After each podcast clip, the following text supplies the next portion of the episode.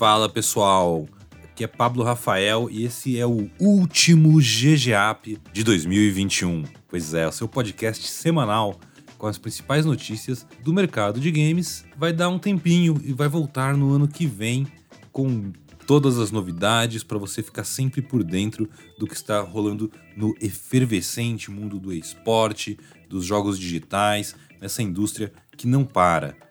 Hoje eu tô novamente na companhia de Carlos Silva, que tá louco para terminar esse programa e ir pra praia, curtir aí o finalzinho de dezembro. Tudo bom contigo, Carlão? Beleza aí, Pablão. Bom, não tô na praia aqui, só falta aparecer o sol. Não esquece o filtro solar, hein? Opa, pode deixar. Tem que ter proteção. Exato. Vamos lá, a gente tá gravando esse programa logo depois aqui, no dia seguinte ao The Game Awards 2021, o tal Oscar dos games, que a gente vira e mexe comenta aqui no programa. Temos até um episódio antigo já, mas muito relevante ainda, do GGCast sobre Game Awards. A gente vai comentar rapidão o ganhador do jogo do ano e falar mais sobre os diferentes anúncios que rolaram, tanto de jogos quanto de outras mídias.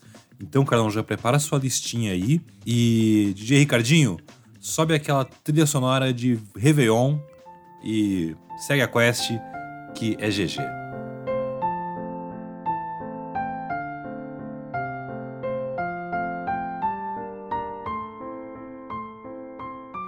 Game Awards rolou no dia 9 de dezembro. Foram aí três horas e meia contando com o pré-show e tal. Um programa longo, um programa com muitas atrações, com celebridades, atletas da, da, da NBA, da WNBA, músicos famosos de antigamente, como Sting, músicos famosos de hoje em dia, como Imagine Dragons, coisas de Netflix, coisas da Paramount Plus, que eu descobri que tem no Brasil, agora eu sei onde eu vou assistir Halo, estreias de trailers de cinema, trechos exclusivos de filme, e também videogames, Carlão. Não, não faltaram jogos, foram quase. Eles falam em 50 anúncios contando tudo, mas 20 ali durante o programa principal, muitos totalmente inéditos que pegaram a gente de surpresa. E eu queria comentar contigo a primeira coisa. Vamos lá.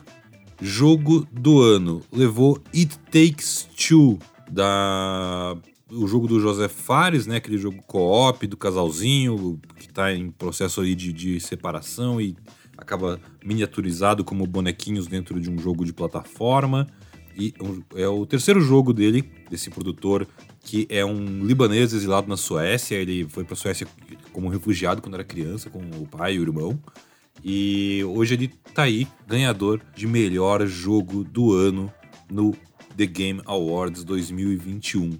Merecido, Carlão? Ah, surpreendeu, né, Pablão? É, mas olha, vou te falar que pela proposta do jogo, é merecido sim, acho que tá em boas mãos. Acho que é aquilo que a gente fala, né? Tinha vários outros concorrentes. Eu botava fé que o Deathloop ia levar isso, porque foi o jogo que surpreendeu pela proposta também. É, e acho que não, não, foi, não foi aquilo, ah, não merecia, é um jogo ruim e tudo mais. Não, pelo contrário, né? Acho que tem uma proposta diferenciada. Acho que foi sempre o que chamou a atenção, né? É um modo co-op diferenciado mesmo, com mecânicas legais. É um jogo que realmente você precisa estar em dois para jogar e que tem esse contexto que você falou, né? O storytelling também é muito legal. Então acho que realmente foi foi merecido nesse sentido, né? Eu apostava em outros, talvez muitas pessoas, né, não imaginavam que seria ele, mas que bacana, que bom. Recomendo inclusive jogar. Eu tava bem dividido, vou ser sincero. Eu, meu voto, assim, era os Psychonauts 2. Ainda acho ele. Também, era um dos. O melhor jogo que tava aí. na disputa, para mim. Eu achava, conhecendo, assim, o, o júri, né, os diferentes veículos de imprensa do mundo, inclusive seis veículos brasileiros, eu imaginava que o Resident Evil Village tinha chances. Até porque a Capcom tá virando meio o Leonardo DiCaprio do Game Awards. Todo ano tem um jogo da Capcom e eles nunca ganham. É verdade, hein? Merece uma hora levar. E o Village tinha todos os elementos de um grande jogo, assim, ganhador de jogo do ano. E, apesar disso, eu tinha uma torcida, assim, pelo It Takes Two. Pela narrativa, né? O, o Joseph Fares, ele é um personagem muito querido da premiação. Ele tem toda uma história legal e, e seria muito bacana vê-lo no palco ali levando esse troféu nesse ano. E realmente aconteceu. Parabéns, merecidíssimo. Mas, mais do que a premiação, tem os anúncios. Me chamou a atenção a quantidade de anúncios que não, são, não eram jogos. A gente teve o primeiro trailer da série da Paramount de Halo. Bonito, bem bonito, bem legal. A gente teve uma cena inédita de The Matrix Resurrections, que acompanhada ali, vai lá, do Matrix Awakens, que é uma, uma demo da Unreal Engine 5, que o dia que todos os jogos feitos na Unreal Engine 5 chegarem no nível dessa demo, eu joguei ela logo depois do show. É, ela está disponível no Play 5 e nos Xbox Series X e S. E é uma coisa impressionante graficamente, é curtinha, mas é incrível, intensa. E a gente teve o, o Kojima lá para mostrar o trailer de um filme novo do Guilherme Del Toro, que não tinha relação nenhuma com jogo nenhum. Eu achei que era um jogo. Vindo do Kojima, podia ser uma bela surpresa no final. E o que eu acho que foi o melhor trailer de todo o evento, assim, da parte cinematográfica, o primeiro trailer do, do Sonic 2, o filme, mostrando o Knuckles e o Tails, junto com o Sonic, o Robotnik do Jim Carrey e tudo. Enfim, eu acho que é interessante, né, como o Game Awards ele se tornou também um palco para a indústria do cinema, para a indústria da TV. Além do Halo, a gente teve os dois números musicais de Arcane, né, um com Sting, logo na abertura, outro com Imagine Dragons, tocando a música tema do, do jogo, My Enemy. Ou seja, a gente tem indústria de TV, indústria de cinema, todo mundo disputando um espaço sob os holofotes do, do Game Awards. O que, que você enxerga disso? É, o videogame é o novo super-herói do cinema? É isso, Carlão? Olha, é, Alguma coisa que, que, é fato, né, pelo que a gente percebeu, é que como entretenimento, como plataforma de entretenimento, games é algo que mobiliza muitas pessoas. E todas essas outras indústrias, seja do cinema, é, de esportes tradicionais, de todos os lugares, né? A gente fala muito sobre marcas não endêmicas, enfim, todo mundo, né? Todo mundo tem entendido cada vez mais que estar presente para esse público é, é, muito significativo. E quando você vê esse movimento da indústria de cinema, né, da indústria da música, que são plataformas importantes de entretenimento e que tem relação, né? Porque quem joga também tem essa experiência de ouvir música, tem essa experiência complementar de ir no cinema, de ver uma série, de consumir algum outro tipo de conteúdo.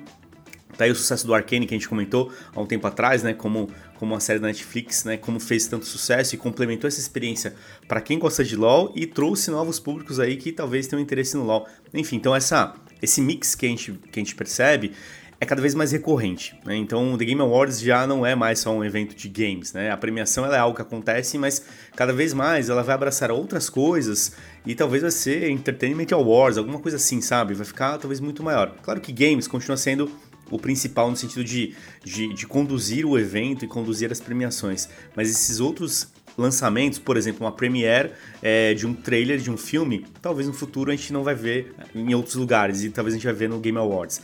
É esse tipo de movimento que, que a gente começa a perceber e como é importante, né? Esse público ser percebido por essas outras empresas, essas outras indústrias, é, isso só valoriza ainda mais, né? Mostra que realmente a indústria de games aí tá, tá indo muito bem. Eu tô muito curioso para ver como isso vai se refletir nas ações aí da, das, dessas marcas do entretenimento no, nos eventos de 2022, não só lá fora e tal, mas aqui no Brasil também. Eu acho que cada vez mais essas coisas realmente estão tão casadas e tudo junto e misturado aí nesse, nesse metaverso encabeçado pelos games e pelos gamers. É isso aí. E já que a gente falou de super-heróis e de cinema, Alguns dos principais anúncios da noite foram nessa direção, de games, no caso. É, a gente teve um novo jogo de Star Wars produzido pela Quantic Dream, o estúdio de Detroit Become Human, de Heavy Rain. Mostraram um trailer em, CGI, né, em computação gráfica, nada de gameplay, ainda está bem no começo do desenvolvimento. E depois a Fernanda Domingues, que está aqui, tá fazendo assessoria da Quantic Dream aqui no Brasil, me mandou um e-mail comentando que além das coisas de ação e tudo que deixa bem claro aquela coisa nave espacial, sabre de luz, Jedi, força e etc, tem todo um sistema de escolhas e decisões. Mas eu acho que esse é um jogo que a gente ainda vai demorar muito tempo para ver algo concreto dele. Mas fiquei interessado. Fiquei interessado. O que é mais do que eu digo sobre a maioria dos jogos da Quantic Dream quando eles são anunciados para mim. eu gosto de todos. e você gosta de Star Wars, né? É, então, e gosto de Star Wars. Mas é aquilo, né? É como que essa narrativa de escolhas cria uma boa dinâmica para um jogo de Star Wars que você imagina ter o quê? Sabre de luz, estilo, ação, porra de bomba, né? É, Lado um sombrio, lado é, da força. Você tem um pouco dessa expectativa, né? Então, uhum. talvez vai ser um jogo que o desafio da Quantic vai ser equilibrar essas duas coisas. Aquilo que eles construíram muito bem, no sentido de narrativa, de escolhas, né? Aquelas árvores de decisões Cara, Detroit Become Human é, é maluco nesse sentido que eu gosto muito, e como que você traz o universo de Star Wars para isso e equilibra o que você espera realmente uma aventura na galáxia. Acho que é isso que a gente vai ver aí. Bom, espero que não demore muito, mas acho que vai demorar. Com certeza, tá bem no começo do desenvolvimento. Sim. Eu, é, um jogo que também eu acho que ainda tá longe, ele tá. O trailer para mim foi bem aquele. Foi tipo o trailer do Wolverine da, no, no State of Play esse ano. E que me pegou de surpresa, porque eu não vi isso vindo de lugar nenhum foi o jogo da Mulher Maravilha, feito pela Monolith Productions, estúdio de Shadow of War, Shadow of Mordor. É um jogo. Todo mundo deve pensar, lá, um jogo de Superman, né? veio, veio um jogo da Mulher Maravilha, em mundo aberto, usando aquele sistema Nemesis dos jogos de Senhor dos Anéis da Monolith. Achei isso muito interessante, muito promissor. Mas para mim é um trailer para contratar desenvolvedor, sabe? Olha, vem trabalhar com a gente, olha o que a gente tá fazendo aqui. Porque é a Mulher Maravilha, linda, maravilhosa, com seu laço. E é isso que a gente viu. Mas fiquei muito feliz por ser um jogo de uma super-heroína tão importante, por ser um jogo de um estúdio que eu gosto muito do trabalho deles, os caras manjam de fazer jogo de ação. E com essa proposta, mundo aberto, que foi bem frequente também, né? O novo Sonic é mundo aberto, o Halo que saiu esses dias é mundo aberto. Mas esse jogo particularmente me pegou de surpresa e estou muito animado, sedento por novidades sobre ele. É isso aí. Acho que vai ser uma boa variação, né, Pablão? Porque é, jogos da, da Warner ou desse universo de DC navegam muito ali no, no, universo do Batman, né? Então a gente viu muito a franquia Batman Arkham, né? Abrindo esse, essa frente vai ter Gotham Knights e tudo mais, vai ter Esquadrão Suicida aí daqui a que pouco. Que também teve um grande vídeo de gameplay. Foi bem legal também, é isso aí. Que animado. E quando você traz a Mulher Maravilha, né, como a protagonista, acho mais do que merecido, né? Eu lembro quando a gente comentou no Fortnite, há um tempo atrás, que tinha lá, tinha o Batman, o Superman, a gente falou, cara, e a Mulher Maravilha, né? E aí lançaram a Mulher Maravilha. Agora um jogo da personagem, né? É, que, onde vai ter um, uma história com ela envolvida, cara, tem tudo para ser bacana. Até porque a Monolith, né, de novo, as referências aí do Sombras da Guerra, todos esses jogos do Senhor dos Anéis foram muito, muito legais, são jogos muito bons é, e com certeza os caras vão vir para surpreender. Acho que eu tô curioso, mas é aquilo, né? Não tem data, não tem nada, olha, vai sair. Tinha os rumores lá alguns anos atrás daquele jogo do Superman, que talvez esteja guardado aí em algum lugar. Mas Mulher Maravilha, Sim. cara, tá sensacional. É. E, e, até para dar um, um, fechamento nisso, né? A gente tem também, olha só, vindo aí franquias aí do cinema de volta para os games. E é engraçado que era uma coisa que durante um tempo assim, tu me evitava, né? Fazer jogos diretamente. Mas a gente tem um jogo de estratégia de Duna, Spice Wars, que vai sair desses estratégias 4x e tal. A gente vai ter um jogo de Star Trek, que quando eu vi o trailer achei que, ué, a Telltale tá, voltou a fazer jogos e tal. Porque parece muito um jogo de, da Telltale, lá de Walking Dead, de Batman, de todos, Game of Thrones, aqueles jogos de adventure, né? Na verdade, é um jogo feito por ex-desenvolvedores da Telltale. Ah, tá, ok. Explicado. então é, é, são eles. Exato.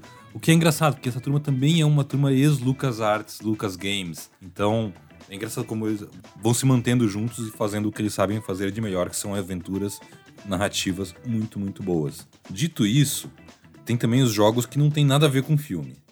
E alguns que eu achei realmente muito legais de finalmente terem aparecido, como o Alan Wake 2. Alan Wake tá aí, um jogo de 11 anos atrás, vai finalmente ganhar uma sequência. A gente já estava esperando isso porque no, a última expansão do Control, também da Remedy, era literalmente sobre Alan Wake. Então tava meio ok, tá vindo. E tivemos esse ano a remasterização do jogo original, que apresentou ele para muita gente. Esse jogo sai em 2023. Tô muito, muito empolgado com isso. Ao mesmo tempo, ele é um de vários jogos mostrados nessa noite que quando você vê as plataformas no final do trailer, só cita as plataformas de nova geração. PC, lá, PlayStation 5, Xbox Series X e S não se, você não vê tanto nesses jogos novos que não tem data, ou que tem datas para 2023 em diante, PS4 e Xbox One. A gente está chegando talvez em 2022 ao último ano, Carlos, do PS4 e do Xbox One. Tá na hora de dizer tchau tchau, assim, a lá Teletubbies. É, acho que chegou, né, Paulo? E, e já, esse momento ele ia chegar. E, e, talvez alguns grandes títulos iam meio que anunciar esse fim de carreira aí, né? Um fim de carreira de muito sucesso, no final das contas. Mas que é isso, né? Porque quando você tenta abraçar as duas plataformas ainda, é, é, complicado, porque você não consegue justamente explorar o máximo do potencial do console de nova geração, né? Ou daquilo que se espera dele. Então, esses próximos títulos que a gente vai ver, principalmente anunciados, né? Alguns já esse ano e os, os próximos anunciados para o ano que vem, é, que vão ser daqui a dois anos, mais ou menos, sei lá, com certeza eles vão ser dedicados para a nova geração, para PCs, para coisas mais parrudas mesmo. E aí, justamente, é, a gente vai poder, talvez, é, ter a, percepção de como que um jogo, de fato, vai explorar essa nova geração. Porque até agora a gente não teve, de verdade, né? Teve um, alguns, alguns que já estão navegando um pouco lá, mas ainda são jogos que equilibram as duas plataformas, né? Eles precisam ter essa estratégia de negócios. Mas tá aí, né? Chegou a hora. E Alan Wake, putz, maravilhoso. né? que nem você falou. É um jogo que tem uma história aí, 10, 11 anos, né? É, já tem uma expectativa de fãs já há muito tempo e puta, vem numa boa hora para rodar aí 100%. Eu queria comentar algumas coisas que rolaram rapidamente durante o show ou até um pouco antes do pré-show. Uma delas em específico, porque eu achei muito bem trabalhada pelo que eu conversei com o pessoal depois e tudo. Que assim, você tá ligado o PUBG Battlegrounds? Sim, verdade. Boa. O jogo que popularizou o Battle Royale, transformou ele no monstro que é hoje. PUBG, diferente de praticamente todos os concorrentes dele, é um jogo pago. Ele já foi dado em Game, é, Game Pass, eu acho, ele já foi dado em já, na já PlayStation umas, Plus, umas versões assim. Coisas, né? E ele tem versões gratuitas e tal, mas o jogo original mesmo ele é um jogo pago. Ele vai deixar de ser um jogo pago no dia 12 de janeiro de 2022, ele vai virar um jogo gratuito um tempão aí depois, meio chegando tarde, talvez, nessa história, né? Acho que talvez traga uma base nova de jogadores, mas eu fiquei muito intrigado, porque assim, ele vai ser gratuito e você vai ter uma opção de fazer um upgrade de conta para a conta Battleground Plus. Vai custar 13 dólares, te dá um monte de itens exclusivos e tal que você não tem na versão gratuita. Tudo cosmético. E eu fiquei pensando, cara, e as pessoas que compraram esse jogo e ainda jogam, como elas ficam nessa, né? Eu achei muito legal porque eu fui pesquisar sobre o assunto no site deles, conversar com a assessoria de imprensa aqui no Brasil, e me explicaram o seguinte: quem já tem o jogo, quem comprou o jogo, ou seja, não todo mundo que tem, sei lá, da PlayStation Plus ou de outra oferta gratuita, vai ter esse upgrade de conta para ter esses benefícios extras e tal, automático. Pô. Eu achei uma forma legal. Olha, nosso jogo agora é gratuito, para trazer uma nova base de jogadores, mas você que comprou não, não se sinta atraído. Eu achei isso uma forma muito boa de trabalhar essa, essa migração. Não é sempre que o pessoal acerta a mão na hora de fazer esse tipo de coisa, né? E pode perder uma comunidade que tá lá até hoje e, ah, para conseguir gente nova, se ferrou você que investiu na gente no passado. É Isso, justo, que, né? Né? Eu acho que eles fizeram de um jeito legal, estão fazendo de um jeito legal. Sim, acho que é justo aí, Pablão, né? Porque você valoriza quem sempre acreditou no seu produto, no seu jogo e tá ali, pagou por aquilo, né? E acredita e tá lá. E do outro lado, também acho que chegou talvez um pouco tarde, mas é sempre positivo, né? Quando uma, uma empresa ela entende que o seu produto ele pode ele tem um potencial ainda de, de resultado, de engajamento, e quando você abre essa possibilidade do gratuito, você tem essa chance, né? De trazer a audiência, trazer mais pessoas, manter engajado a sua comunidade que está ali atualmente. Então acho que na questão estratégica é, faz todo sentido. Só acho que também ela veio um pouco tarde, né? PUBG aí já né, perdeu um pouco da sua audiência ao longo dos últimos anos. Não que não, não, é, não é pouco, né? O PUBG está sempre lá nos top 10 jogos é, de volume de download, de revenue share, quando você pensa no mobile. E aqui é uma estratégia aí complementar para essas outras plataformas, que é super positivo. Né? Olha só. Carlão, para a gente fechar essa conversa, para você, qual foi assim o, o trailer mais legal, o anúncio mais bacana, o que te deixou mais empolgado pelo que vem aí em 2022 ou além no The Game Awards? Olha, seria muito óbvio o Pablo você falar assim, ah, foi o trailer do Destiny da Bruxa Eu ia falar tá? que era esse, droga, eu ia postar aqui. Não, mas... Enfim, a gente vai vir, a gente já tá empolgado e bacana, tamo lá já, já comprou uma ideia, mas é o da Mulher Maravilha. Acho que é um jogo que traz uma protagonista que ao longo desses últimos anos foi apresentada mediaticamente também, né, saindo do, do Injustice, virando filme, virando um monte de coisa. É uma personagem muito icônica é, e na mão de um estúdio bacana, então acredito que esse foi o que surpreendeu mesmo, né? Porque é aquele jogo que não estava esperando, né? Podia vir qualquer outra coisa. Muita gente falava de Injustice 3 e tudo mais, tal, NetherRealm. Não, cara, Mulher Maravilha, um jogo de história, separado, dedicado para personagem Fiquei bem, bem empolgado, achei bem legal. Vou falar para você, para mim foi logo de cara aquele trailer de durante quase o show inteiro. Falei, nossa, nada vai ganhar disso. Aquele trailer de Hellblade 2, sendo a saga. Sensacional também. Que é gameplay, bom. gameplay gravado há uma semana atrás, ou seja, uma build super recente do jogo. Impressionante, meu Deus, isso é, isso é next gen. E foi também o primeiro jogo que me atentou que, opa, isso aqui não é. não, não tem para consoles antigos. E aí eu fiquei reparando nisso o evento inteiro. O que, que tinha, o que, que não tinha. Falei, nossa, a balança tá virando para a nova geração total agora. É isso aí. Mas teve um momento que superou para mim esse jogo. E assim, eu falei já mais cedo, mas na hora quem tava acompanhando comigo, na, na cobertura e tal, a gente tava num chazinho no Discord aberto. Falou, meu Deus, mano, o que aconteceu? Eu tava, eu tava aos gritos, emocionado. E você vê, é aquela coisa a paixão do gamer por uma franquia, né? Foi o Warhammer 40.000 Space Marine 2. O jogo original é um jogo de 10 anos atrás. Eu passei esses 10 anos, Carlos, ou jogando ele, e ainda, o disco dele está no, no, drive do meu Play 3 nesse momento. Olha aí, uma relíquia. Eu, exato. Tipo assim, foi o último jogo que eu joguei no Play 3 e eu ainda tenho ele ligado na TV lá, porque às vezes dá vontade. e eu passei anos esperando que esse jogo ganhasse, sei lá, retrocompatibilidade no Xbox. Eu compraria ele de novo só para poder jogar de vez em quando. E nunca aconteceu. Eu sempre fui, sempre fui muito chateado com isso, de verdade.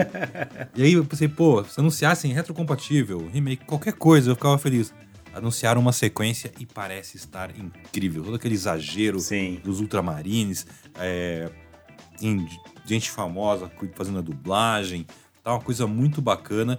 Eu sei que ele não é a franquia mais popular, é uma coisa extremamente nicho, na verdade, né, o Warhammer, mas é um nicho do qual eu faço parte.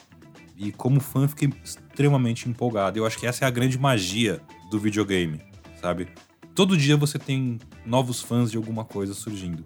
E saber trabalhar eles é essencial para tuas franquias, para tua marca fazer sucesso. E o Game Awards acho que ele consegue isso. Ele apresenta tanta coisa que ele acerta.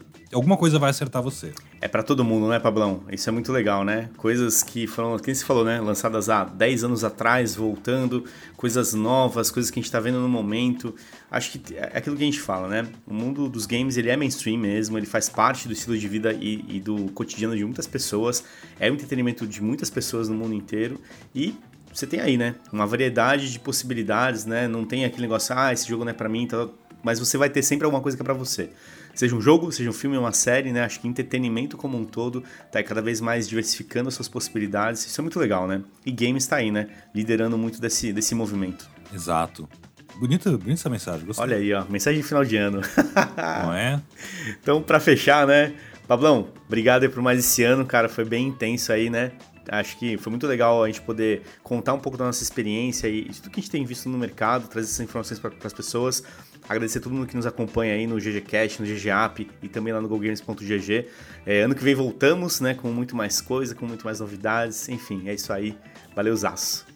Tchau e feliz ano novo para vocês.